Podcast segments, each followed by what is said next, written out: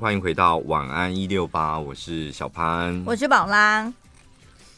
有一名奥地利女子，今年三十一岁，她是德国的化学制药公司巴斯夫这一间大公司创始人的后代。然后呢，她在。前年九月继承了他阿嬷过世了嘛，然后呢，嗯、留下了新台币八点五亿元的遗产。好，到这边就好，我们先喘口气。啊，啊怎么了？八点五亿，阿妈、欸，哦，对对，阿妈留给他八点五亿。嗯嗯，我们好像比较少会得到阿妈的遗产。因为毕竟还有爸爸妈妈，对呀、啊，阿阿姑、阿姐、嗯、阿哥，嗯，就是中间的分都分不够，应该是蛮多的、啊。对啊，怎么可能还轮到那个？对他一个人呢、欸，他继承到八点五亿耶，而且奥地利他们已经废除遗产税了。哎呀，他不用缴税，对，好嗨哦，对不对？哦，所以你们的遗产要不要洗去奥地利啊？就也不要这么麻烦了吧？啊，反正你们都这么有钱，就是拿一个奥地利的国籍应该也不难吧？怎么洗？啊，就是我要去搬去奥地利住啦。哦，办移民。对啊，然后有个奥地利的账户签签证。哦，那要在很久之前，要在阿嬷过世之前就先办好哎、欸。不知道，我只是看到这种不用税的，就觉得好开心哦。对，好开心。就是我们辛苦赚来的钱，都是我们应该得到的。我我有个朋友，他好像是农民资资格吧？哦，一一级产业，他们也是不用缴税啊。哦，真的哦。然后我就说，也太爽了吧。然后说哪有爽啊？我们赚的钱不多，说不用缴税真的很爽。但我刚刚看到那个种高丽菜的原因，他说就是。九千克的高利差，就是你随便去摘啊，因为我摘了卖出去我也亏钱，嗯，所以他们的风险也是很大。对对对，好，然后呢，这个马林这一名三十一岁的女子马林，她继承了八点五亿之后，她觉得这事情也太不公平了吧？因为我什么事情都没做，欸，哎，莫名其妙我就得到八点五亿，然后国家也不收税，天下哪有这么好的事情？我觉得我人生座右铭就是不可以不劳而获。所以好了啦，啊、看了就整烦躁起来了。我真好讨厌这种人哦，就是在那边讲什么不公平，这不公平，我凭什么得到八点五亿？我觉得对社会不公平。你干嘛这样？有吗？你没有烦躁？有吧？应该有人跟我一样是突然间烦躁起来吧？没有，我觉得令人烦躁的是那种空口说白话，只只。光说不练，讲了又没作为，但是他是真的已经计划好了，他要先成立一个良好再分配的委员会。嗯，对，他会要审慎的来处理这一笔钱。然后呢，他找了一万名十六岁以上的奥地利人，跟他们发出邀请，然后让大家网络报名嘛。网络报名之后呢，他就会选出其中五十个人。另外再选十五个备取，跟他们一起讨论。那这些八点五亿的遗产，我们要怎么分配？怎么处理它？那是分给他们，还是请他们来讨论？请他们来帮忙想说我要怎么花这些钱哦，不是说要送给你哦。什么意思啊？就是我成立一个委员会，然后你们就是变成委员会的。职员或是干部，对，我可能给你薪水，这样你们一起来跟我讨论如何将这八点五亿在半年内再翻倍，嗯，对，是吗？是吗？没有。然后他说呢，他会呃组成了之后呢，每个人就是给他四万块的出席费这样子，嗯，对。然后呢，但是我们要一起讨论怎么样可以把这一笔钱符合整个社会利益，一起去就是什么为民服务啊什么的。这个小组讨论将会是为民主服务，嗯，而且那个马林他没有否否决权，他把这笔遗产交给这五十个人，而且信任他们。就是你们讨论出来是什么结果，只要你们五十个人达成共识，我全部都接受。你们怎么讲，我就怎么做。五十个人就说：“哎呦，那我们就除以五十，我们拿走这样。”谢谢马林。没有，他说要符合整个社会利益耶。对，然后你又说你没有否决权。对啊，你没有否决权，勒索是要少啊。可是不知道他合约应该会写清楚。对啦，但是如果这五十个人最后都没有共识的话，那这笔钱还是在马林的手上。他只是出来蹭个热度而已。我觉得是哎、欸，真的是个热度。因为我老实讲，你你八点五亿，当然在我们平民老百姓看起来是很多啦。嗯，但是就是如果你你在奥地利，然后你要什么为民主服务，就是。把这八点五亿的规格拉到，你知道？就好像要竞选总统一样。啊，八点五亿耶！八点五亿拿到，如果是我的话，好像也不用烦恼什么，对不对？不用烦恼什么啊，就每天每天，不是你每天光是想怎么花就很累了，你还要去烦恼什么为民主服务什么？哎有，八点五亿买房子就不用贷款了，哎，好爽哦！买房子不用两千万吧？对哦，你一亿都还花不完。对，两千万，然后其他你要干嘛？好多，真的好多。我上次那时候你人应该也会不一样。当然，是怎么样啦？那我倒想听听看，你拥有八点五亿之后，譬如说你阿妈，然后那你那时候会，你觉得幻想一下，你会变成什么样子啊？啊，应该会先请一些专业人士吧。呃，理财顾问一定要的吧，也不能先乱花。嗯，然后再来一个形象顾问吧，帮我打造我的那个外形什么的，呃、对啊、吃的、穿的什么的。对，然后就可以帮我们的 Podcast 聘请专业的摄影剪接团队了。嗯、呃，对不对？很棒，这样我还受贿。当然，当然，一定要的。就是这样，好像也是一点点钱。身边身边对我有恩的人，我应该就是都会一一回报。这样。对。你呢？你呢？八点五亿哦，我不知道哎，我真的拿到之后，我可能什么事都不会做，先放着，先再慢慢想。因为我觉得好像帮别人这个是有点压力的事情，然后别人说，你为什么突然间要对我这么好？哦，所以你要会你会跟我承认说你得到八点五亿的遗产吗？因为如果要为我们团队聘请那个人，你一定会想说钱从哪里来啊？那我一定会告诉你、啊哦。你会讲说我得到我有得到遗产，但是数字我应该不会告诉你，不会明确的讲。对，反正就是有一些钱这样。因为我觉得讲出来好像，因为像我们是大方的人。讲讲出来，然后我们本来就可以，我出没问题这样，但好像到数字好像不用讲吧？哦、不用讲，对，就让你知道有这件事就好了。哦，怎么想这种事这么开心啦？我的天哪，八点五亿这个好刚好哦，你有没有觉得？就是一亿好像你买了房子之后，你还还对你买了房子没有？你花个三千万买买真的好的房子，然后再加装潢，好说花四千万去一半掉啦。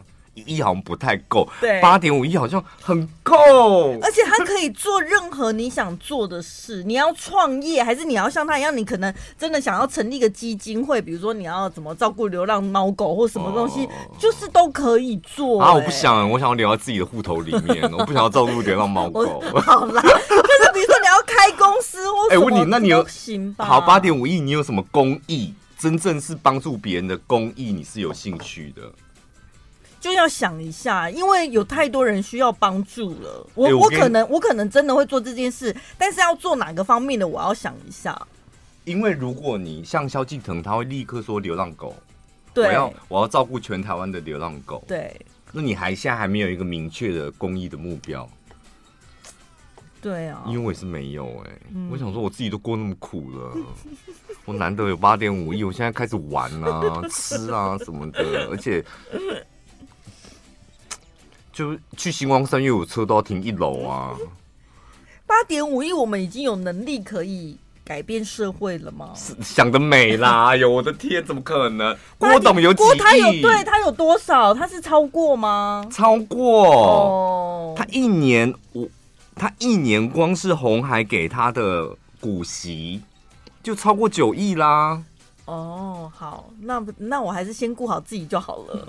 改变不了什么八点五十，一就是因为也改变不了什么，所以我觉得数字刚刚好，我们没有太大的压力。对，也不会说什么需要有一个什么使命感哦，干嘛？不用，我们就把它存进某间银行，然后叫那个银行永远哎、欸，我要领钱哦，帮我拿过来。我要领，你要领多少？三百，三百块。然后三百万是没有三百块，我就临时刚好要 一百块的，帮我拿过来。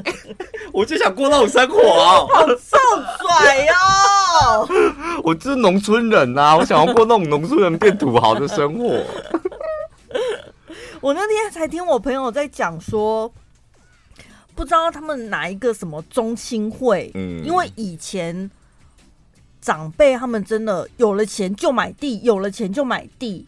然后呢，现在的地脱手了之后，那个价格都不知道几倍成长的。嗯、然后就有一个什么什么中青会这样，他们就是最最先第一代的那个长辈过世了之后，然后把地卖掉，然后剩了很多钱嘛。对。然后那些钱呢，就可以支付他们每年过年的时候就去圆山大饭店吃团圆菜这样。然后包几十桌的，就是他那个钱，他们的规划方式没有分给子女任何一毛钱，但是就是让每年 过年的时候请你们回来聚一聚，然后大家吃团圆饭。而且大家我而且我每年都一样。对，然后吃了十几二十年，那个钱还没吃完，还在吃。卖地的钱怎么吃得完？可是中心会的人可能上千个，会不会？几百个、上千个，对，而且你如果说真的要分钱，好像就是可能要等爸爸那一辈的。不要，我觉得还是直接得到八点五亿，我觉得光想就好开心了。我好像可以幻想，我有八点五亿，我可以主持一个小时，哎，对不对？就是如果有这个钱，我们两个好像爱主持多久都可以。没有没有，我说我我可以用这个题目主持一个小时，开始幻 开始幻想说八，我有了八，小潘有了八点五亿之后。第一，我的外表会变成什么样？第二，我的个性会变成什么什么样？第三，我的生活会变什么样？第四，我的投资会变成什么样？这样。但是我不知道，我很有把握的，就是如果我真的突然变有钱了。我还是会继续做这份工作，或者是说继续做 podcast，因为那是我们喜欢做的事情。会，而且我跟你讲，你会主持的更好。我讲真的，应该是。我也是，如果给我八点五亿，我跟你讲，我真的会主持的出乎你们意料之外的好。不是有一对母子，他们中了乐透吗？嗯、然后中了乐透之后，他们就立刻跟公司讲说：“不好意思，我已经中乐透了，所以我要离职。”然后公司还跟他们讲说，哎，可是公司规定是说两个礼拜之前就要先提离职，哎，不然没有时间交接。然后说，哦，这样走，然后就走了。关你什么事？白痴！你要扣薪你就扣薪了。谁管你？我就是要离职啊！我已经我已经好声好气跟你讲一声了，你还在这边干嘛？因为要赚到八点五亿，我想我们这辈子应该是没有机会的，会吗？不知道哎、欸，还有机会，还还有什么样的风口可以让我们站上去，赚到八点五亿？还是抖音问看看。八点五亿耶！我的天，还是什么投投资有到？没有投资，你要翻倍到八点五亿，你的本金也要个几千万吧？是吧？搞不好上亿？没有，我们就是持正面的想法啊，散发出正能量，每天睡前跟宇宙祷告。然后干嘛？让你好睡吗？让你清醒吗？不要再做梦了。吸引力法则不都这样子？感觉好像想一想，想一想就会有。不是我刚刚看你的表情，感觉你斩钉截铁，好像要讲出什么很秋的东西来。开源重要还是节流重要？开源节流，这好像一个成语吧？所以大家都说同等重要啊。这篇文章告诉我们，没有同等重要，开源比较重要。开源那我就简单。他说呢，开源大于节流，用一个极端的例子，你们听听看。好，大数大多数的人都觉得开源跟节流要并存哦，然后或者有些人觉得啊，没有办法开源，那我就一直节流，一直节流啊，嗯、我节流就好了嘛。嗯。但是用这个极端的状态来考虑，假设有一个人年收入百万，一年赚百万，但是每天都花完；另外一个人他每个月只拿最低工资，就算三万块好了，好，每个月就三万块，但是他可以省下百分之八十。请问十年之后，谁可以赚存下更多的钱？十年后。三万块的、啊，因为他都存八十哎。啊，另外那个他每天都花完，对啊，对，他说如果把这个数字呢交给电脑来做，那肯定是那个节流的人赢嘛，对，因为他每个月都可以省下百分之八十。那十年多十年后呢，那个年收入百万的，即使给他到年收入千万，他留下来还是零，因为他每天都花完，对。但重点，但结论来喽。哦，但我们是人，对，我们知道，如果这两个人他们意识到，他们两个正在比赛，月收入三万的跟年收入百万的，现在进行一场比赛，看谁存的多，那谁会赢？百万的，因为他百万的就睁个眼闭一个眼，忍一个月，他可能。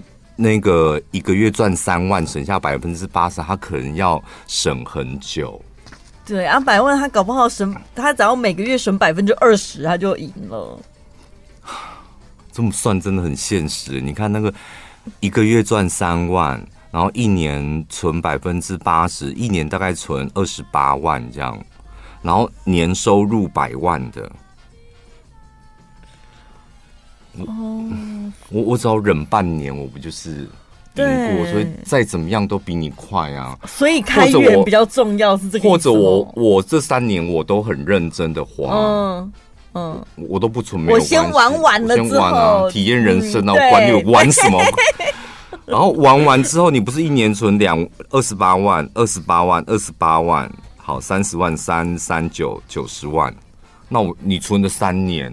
然后每个月省八十，应该过得人不人鬼不鬼的吧？嗯、很辛苦的生活。对。但我第四年，我开始下定决心啃老，搬回家里住，吃妈妈煮的，就一年就赢过，这就是现实。所以这个故事不是叫大家不要存钱。他说开源，开源跟节流的差异到底在哪？就是。节流真的比较简单，节流就省钱，我可以说节就节，谁都可以节。一个月赚三万块，跟一个月赚三百万，我可以立刻就节流。嗯，但是开源呢，没有办法立刻就开源，我要立刻明天我就要赚到三百万，没办法，明天多赚，明天多赚一千都不可能。就是开，就是你，不知道方法在哪里，就比较困难。然后再来，一年收入百万跟领基本工资的社会地位、价值、眼界还有认知，也已经是天壤之别。对，就是真的不是一朝一夕，就是下定决心就可以不一样。就是人家讲的，他已经赢在起跑线上了，哎。开源的人节流容易，但节流的人他要开源很难，很难哦、这就是两者之间比较大的一个差距。所以呢，投资自己，很常听到投资自己，它本质上就是一种开源。你把自己想象成一块地，嗯、就是你是种高丽菜的地，嗯、还是种人参的地？嗯你要种人参，就是不能一般的地嘛，你要养地嘛。嗯，可能可能这块地，他他说养地就是这块地什么什么植物都不能种，可能三年或九年搁在那边吸收日月精华之后，再种人参，种完人参之后，然后可能又要再隔几年，让它再重新再吸收日月精华，再种人参。还是你要种槟榔，种的很快。高丽菜、西瓜、香蕉。所以，但要记住他的结论。这篇文章的结论是什么？他说，当开源跟节流有冲突的时候，大多数。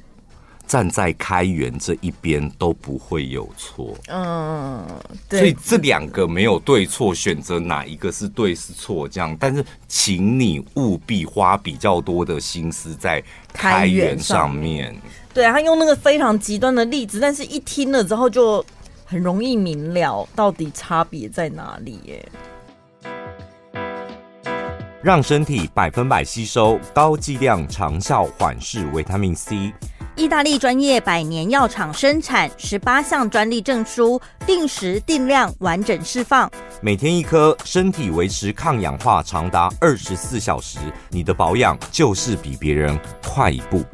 即日起点选节目资讯栏链接订购，一盒九百九十元，直接买一送一，超值囤货优惠，七盒只要两千九百八十元。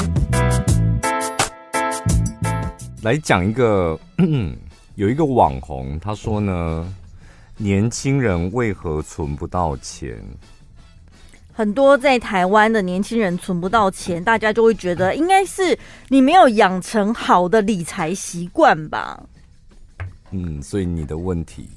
对啊，因为学校的确，台湾的教育体制并没有教大家理财这一部分，只叫你做背很多什么数学公式而已。那导致大家出社会了之后，即使你开始打工赚钱了，但是钱到底要怎么去分配，我们好像大部分的人没什么概念。所以结论就是，你有好的理财习惯或行为，但你还是存不到钱，原因只有一个，就是薪水太低。嗯，我那天看就是通膨啊，不是炒了两年的话题吗？就物价越来越高嘛。他说。大部分的民众是不反对通膨的，就是本来物价就会高，因为这个物价可能关系到我的工作，然后我买的东西，我卖的鸡，我卖的葱油饼，对对对，高了对我的收入也是好，但是大家害怕的是物价高涨后我的薪水没涨。对啊，如果什么东西都跟着一起涨，那当然很好啊。包括如果我家有房子，对不对？房子也跟着涨。但最怕就是什么都涨，然后薪水没涨，那就很惨呢。鸡排都成长的比你还快，就大家会有那种剥夺感。哦，所以他说，大部分的年轻人存不到钱的原因，并不是因为没有养好。养成好的理财习惯，他说怎么养成好的理财习惯？这就干话。嗯，原因追根究底就是薪水太低。他举例，台湾薪水的中位数月薪大概四点二万，那年轻人的薪水可能会更低，然后再加上物价飞涨，所以你要存钱很难。对于一般的上班族，我们就抓这个月薪四点二万的。存了老半天还是买不起房。嗯，另外有一些人去澳洲打工能存到钱的，不是因为他们比较会存钱，而是因为那边的薪水高了台湾两到三倍，所以到澳澳洲打工，他们都会讲嘛，就年薪百万，就我在那边熬一年可能可以有百万。嗯，然后吃喝玩乐又很少，所以很容易存到趋近于百万。所以，我们之前跟大家讲开源跟节流哪一个重要，对不对？就是这个道理嘛。对，当然就是开源重要。对啊，你就是很很活生生的，就是你每天或是每个月，你的 income 就直接硬生生多出了那么多哎。人力银行调查呢，台湾三十九岁以下的年轻人平均存款十三点三万元。所以你有十四万吗？有，那你已经赢过。一半以上的人，对，然后有两成的人没有存款，很多人都是月光族。嗯，那，所以你看，你是不是就可以理解为什么院里乡亲们就是会觉得说，那个叫什么啊，做人家的员工没出息，倒不如自己做点小生意，就他们好像会觉得这是开源最快的方式。没有哦，你误解了，我们院里人没有在做小生意的哦，大家都要当老板。当老板，OK，好。开工厂当老板才是正道，做小生意呢。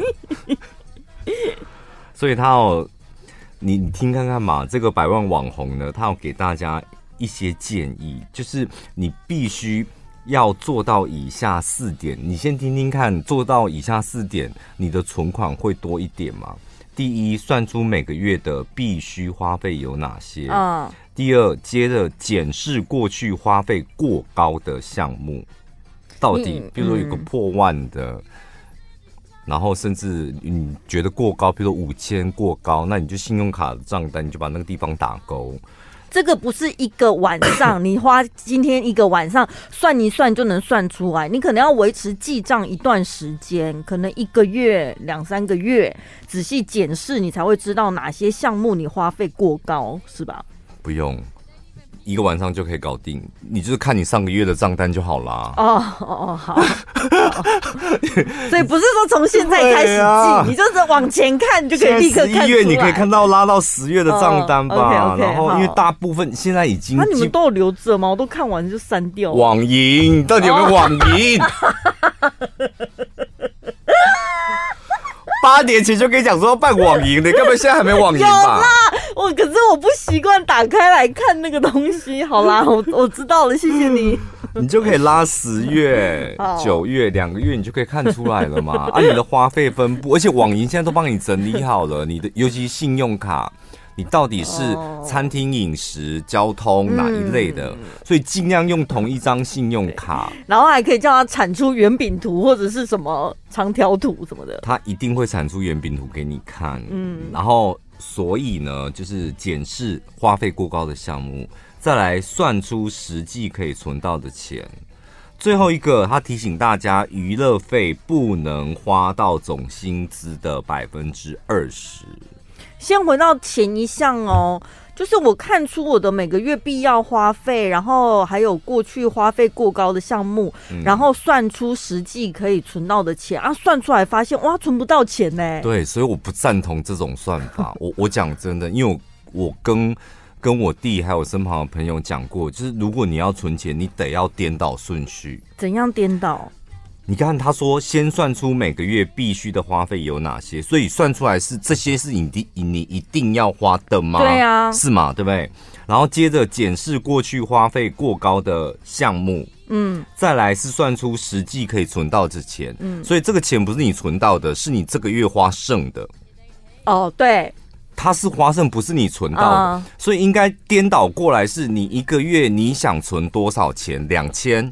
你就写出一个两千，然后所以你一个月的薪水四万嘛，你先扣掉要存的两千，再来扣必要的花费，譬如说房租，嗯，再往下扣，对，然后再来扣什么校经费，就每个人项目不一样，对，再往下扣，然后扣该扣的扣完之后，发现最后是负八千可以花的钱。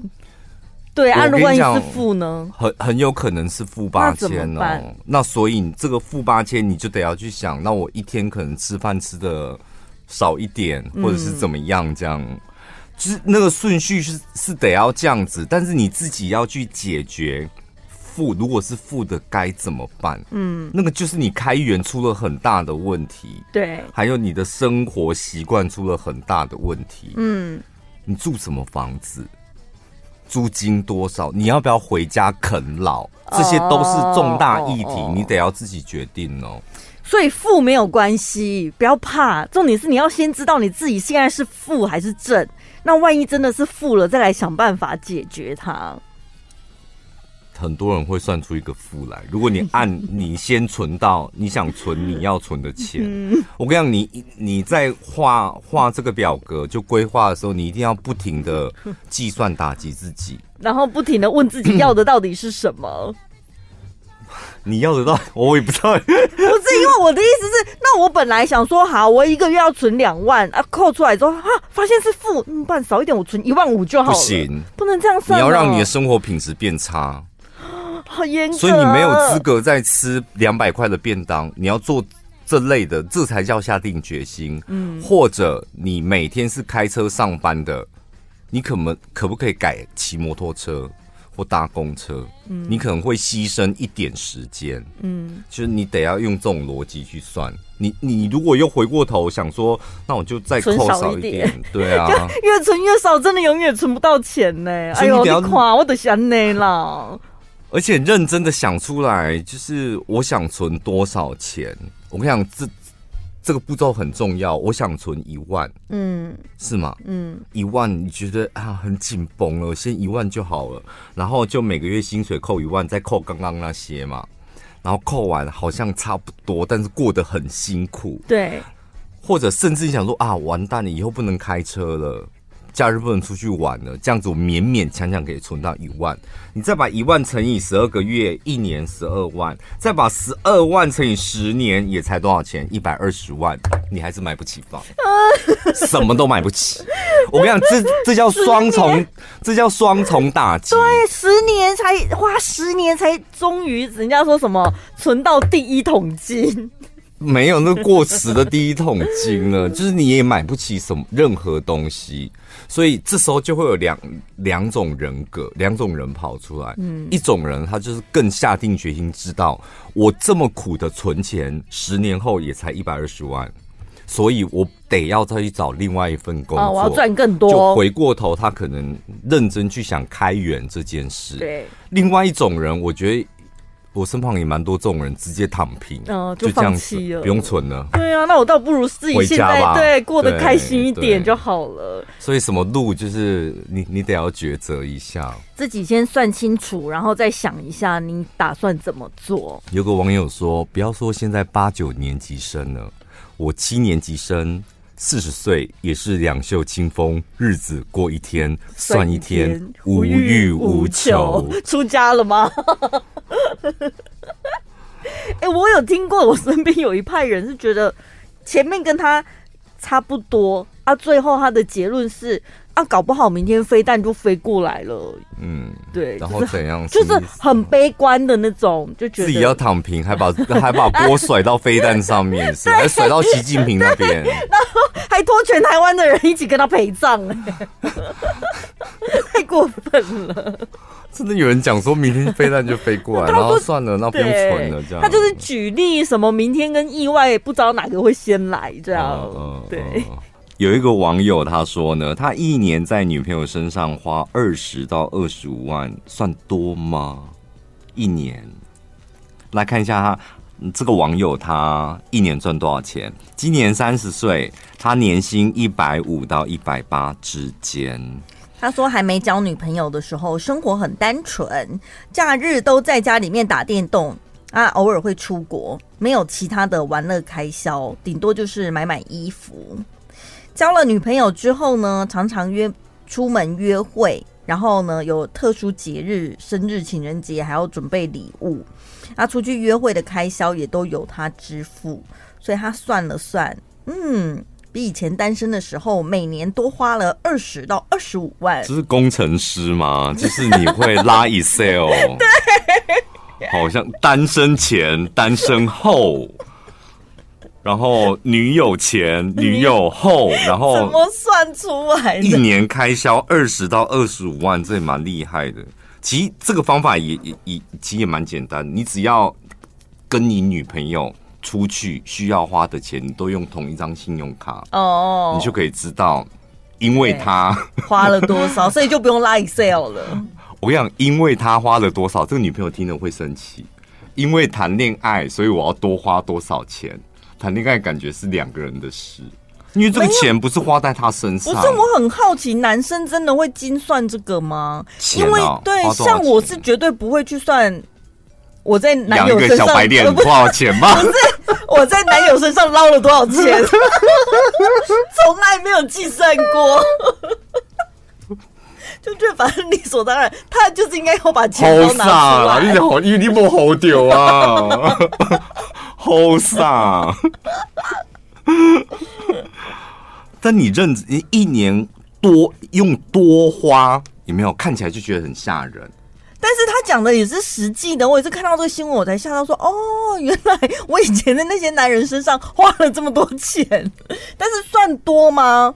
我真的没概念哎。后来那天不知道听谁讲说，你就把它除以十二，你就算出来一个月多花多少钱。再除以二啊，因为你两个人一起吃一起玩，呃、是吧？对，所以一个月就一万出头啊，娱乐费。那听起来怎么觉得好像也还好？对啊，娱乐费 including love and girlfriend，好像蛮合理的。Maybe sexy。你是觉得用用英文讲不用不会被罚，是不是？是不是？它包含几万扣含这么多呢？对，蛮合理的吧？就这一万多，不是只有吃饭，就是买礼物什么的。不是啊，吃吃这个就是真的有，还有 旅馆的费用、加油费什么的。网友说呢，花二十万。不管花多少钱呢、啊？你现在花了二十万，你精算出来了吗？那你反问自己，你你快乐吗？呃，对。交了这个女朋友，你快乐吗、嗯嗯？我觉得这才是重点吧。对对，对。然后再来，还有一个网友说，二十一一年多花二十五万除以二，大概一个月花一万出头，其实很少。嗯嗯，是吧？娱乐费一万多，按你一一年赚一百五到一百八七。算是还蛮省的、啊，嗯，我感觉你女朋友也过得不太快乐，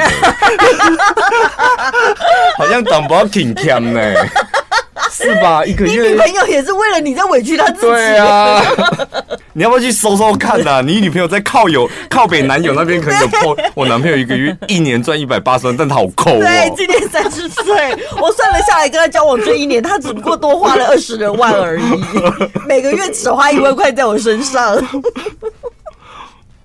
没有，我其实没有花一万块在他身上，因为是，对不对？没有全部花在他身上啊，所以越想这女生越想越委屈，后来分手了。然后男友还说：“为什么我都花这么多钱呢？一个月都一年都多花二十万呢？女朋友还是没有办法留在我身边。”这是一个很实际把。所有的日常量化的一个参考数字，你可以男生可以去评估这个女友在你身上花了多少，嗯、可以前一个女友、下一个女友哪一个花的？算这个还蛮好玩的，我觉得就把 Excel 表拉出来。女生也可以借机，可是女生会得到男生的数字吗？得不到。你说什么意思？你要我可以用这个数字去评估我的前男友跟现任男友，哪一个不会计算是不是？哪一个在我身上花比较多钱？这个应该是。女生要自己算吧。对啊，今天出呃十一月八号，今天坑了男友八千块。昨天逛夜市坑了他三十块，这样子啊。女生就比较辛苦，一笔一笔自己记账，没办法。而且月底看，而且男生记账都负八千，然后女生挣八千。心情不一样哎、欸，心情不一样。所以你们那个记账单上面要写什么字？坑吗？因为像你们都入账嘛，然后还有支出，你们是写什么？坑还是骗？为什么一定要这样？我不能讲说得到就好吗？那、啊、前面刮胡凭什么？凭什么得到这些？凭爱吧，我想 L O V E。对，那如果你真的要谈爱的话，就不应该有这个表格出现。好。最轻松、最好笑、最疯癫，都在小潘宝拉的晚安一六八。